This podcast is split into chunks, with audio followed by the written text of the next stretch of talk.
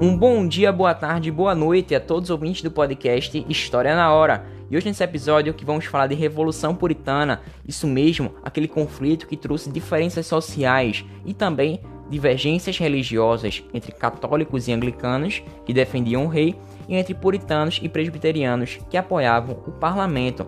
E bem, você sabe que a longa guerra civil inglesa terminou com a derrota das forças aliadas ao rei e a posterior decapitação de Carlos I, sob o comando de Oliver Cromwell. E hoje nesse podcast eu quero dar ênfase a essa figura que foi líder da República Puritana, república que aconteceu de 1649 até 1658. Mas e aí, meu caro ouvinte, como que Oliver Cromwell em suas decisões influenciaram a Revolução Industrial, pioneirismo inglês e como essa Revolução Industrial implica nos dias atuais? Bom, é sobre esse assunto que eu quero trazer a sua presença e te convido para viajarmos no tempo, hoje mesmo no século 17, com a vitória do parlamento que instalou-se assim na Inglaterra a República de Commonwealth, que foi caracterizada pela centralização do poder em torno de Oliver Cromwell. Um novo líder fechou o parlamento e proclamou-se Lorde Protetor do Reino Unido da Grã-Bretanha em 1651, governando de maneira autoritária, mas também se beneficiando das atividades econômicas da burguesia. Dessa forma, ele se tornava cada vez mais aquilo que ele criticava.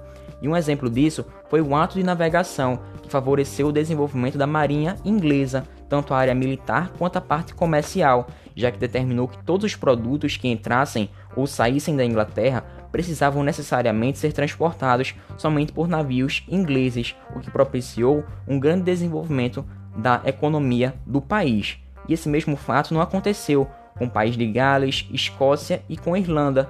Irlanda, que tinha uma forte tradição católica, foi massacrada pelas simples tropas de Oliver Cromwell, já que ele temia que os países católicos tentassem invadir a Inglaterra através da Irlanda, além de distribuir terras dos católicos irlandeses a protestantes escoceses, o que acirrou cada vez mais as diferenças.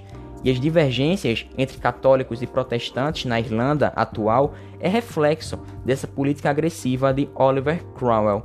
E o ato de navegação também prejudicou os negócios da Holanda, pois muitas de suas embarcações traziam produtos para a Inglaterra, fato que fez com que os holandeses entrassem em conflito com os ingleses nos anos de 1652 e 1654. Porém, os holandeses foram derrotados e esse decreto deu um grande impulso à marinha inglesa, que se tornava a rainha dos mares. Bom, após a morte de Oliver Cromwell, que aconteceu em 1658, o seu filho Richard Cromwell o sucedeu. Porém, não tinha a mesma habilidade política e acabou perdendo o apoio, e com isso, os membros conservadores do parlamento, temendo uma nova guerra civil, se organizaram e restabeleceram a monarquia, trazendo Carlos II, que, vi que viveu de 1630 até 1685, que foi filho de Carlos I, ou seja, ele entrou no trono da Inglaterra. E esse novo rei deveria governar sobre o controle do parlamento. Isso na teoria, já que na prática de fato não aconteceu. O rei e o parlamento divergiam em diversos assuntos, o que levou à nova dissolução do parlamento. Após a morte de Carlos II, ascendeu ao trono seu irmão, Jaime II, que era um católico convicto. Ele tentou restabelecer o absolutismo e a influência do catolicismo. Porém, novamente, rei e parlamento entram em atrito, o que culminou com um acordo estabelecido entre o parlamento e Guilherme de Orange, que era um nobre holandês protestante. Se liga na religião dele, ele era protestante e casado com a filha mais velha de Jaime II, Maria Stuart. E Guilherme desembarca na Inglaterra, sem resistência de Jaime II, que havia fugido por conta dos conflitos com relação ao parlamento, todo esse atrito que estava acontecendo ali. E foi assim proclamado Guilherme III, assumiu assim o trono britânico.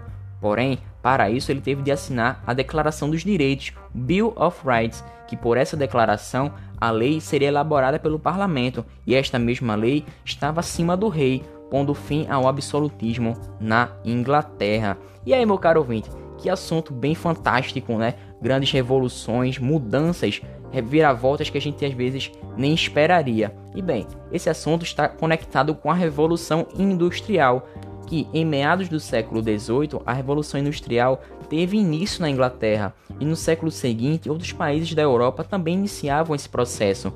o mundo cada vez mais se enchia de fábricas, a população passou a se deslocar para viver nas grandes cidades, as bolsas de valores e os bancos ganham cada vez mais importância e a sociedade se estrutura com base na igualdade jurídica. Mas e aí? Você já parou para pensar na sua vida sem celular, sem automóvel, computador, televisão? O que, que mudaria com essa vida sem esses eletrodomésticos, sem esses aparelhos, sem essas tecnologias?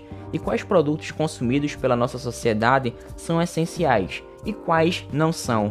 E você sabe como que essa mercadoria chega a você, todo o processo produtivo até ela chegar na sua casa, no seu conforto? Bom, e desse assunto que tratamos na Revolução Industrial, e percebemos que atualmente é muito difícil pensarmos na organização de uma sociedade sem a presença dessas máquinas e outros equipamentos tecnológicos.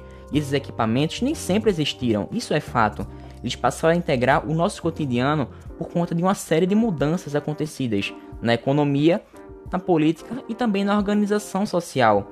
E o conjunto dessas transformações fez com que houvesse a mecanização da produção das sociedades humanas, ou seja, a revolução industrial, que fez com que substituísse a força de tração animal pela força mecânica, produzida por, pelo meio de consumo de diferentes fontes de energia. E essas ferramentas, manuseadas pelos trabalhadores, também foram substituídas por máquinas movidas pela queima de carvão. Percebemos assim mudanças no ritmo da economia, da política e também da organização social, da divisão da sociedade em classes principais, a burguesia e o proletariado, e assim percebemos a presença das ideias marxistas, ou seja, a luta de classes. A sociedade se move a partir desses conflitos entre classe dominante e classe que está ali sendo submetida aos poderes da dominante. Bom, essa revolução teve início na Inglaterra do século XVIII, porém no século seguinte já estava presente em diversos países europeus, da América e também da Ásia. E, para compreender esse fenômeno, é importante destacarmos alguns aspectos centrais. Essa revolução industrial aconteceu em um período no qual a população crescia cada vez mais rápido. Existia um volume de matérias-primas imprescindíveis para atender às necessidades produtivas da sociedade, e também novas fontes de energia eram criadas para transformar cada vez mais rapidamente as matérias-primas em mercadorias. Bom, e aí, meu caro ouvinte, tá curioso para esse assunto? Eu deixo as deixas dele para o nosso próximo podcast, ou seja, o pioneirismo inglês. Por que será que a Inglaterra despontou como uma potência industrial europeia? E quais são as relações entre o ferro e o carvão nessas fontes de energia? E quais são também as bases dessa revolução? Bem, eu te agradeço pela tua presença, pela sua paciência nesse podcast. Fique com Deus, até uma próxima. Muito obrigado, valeu, falou!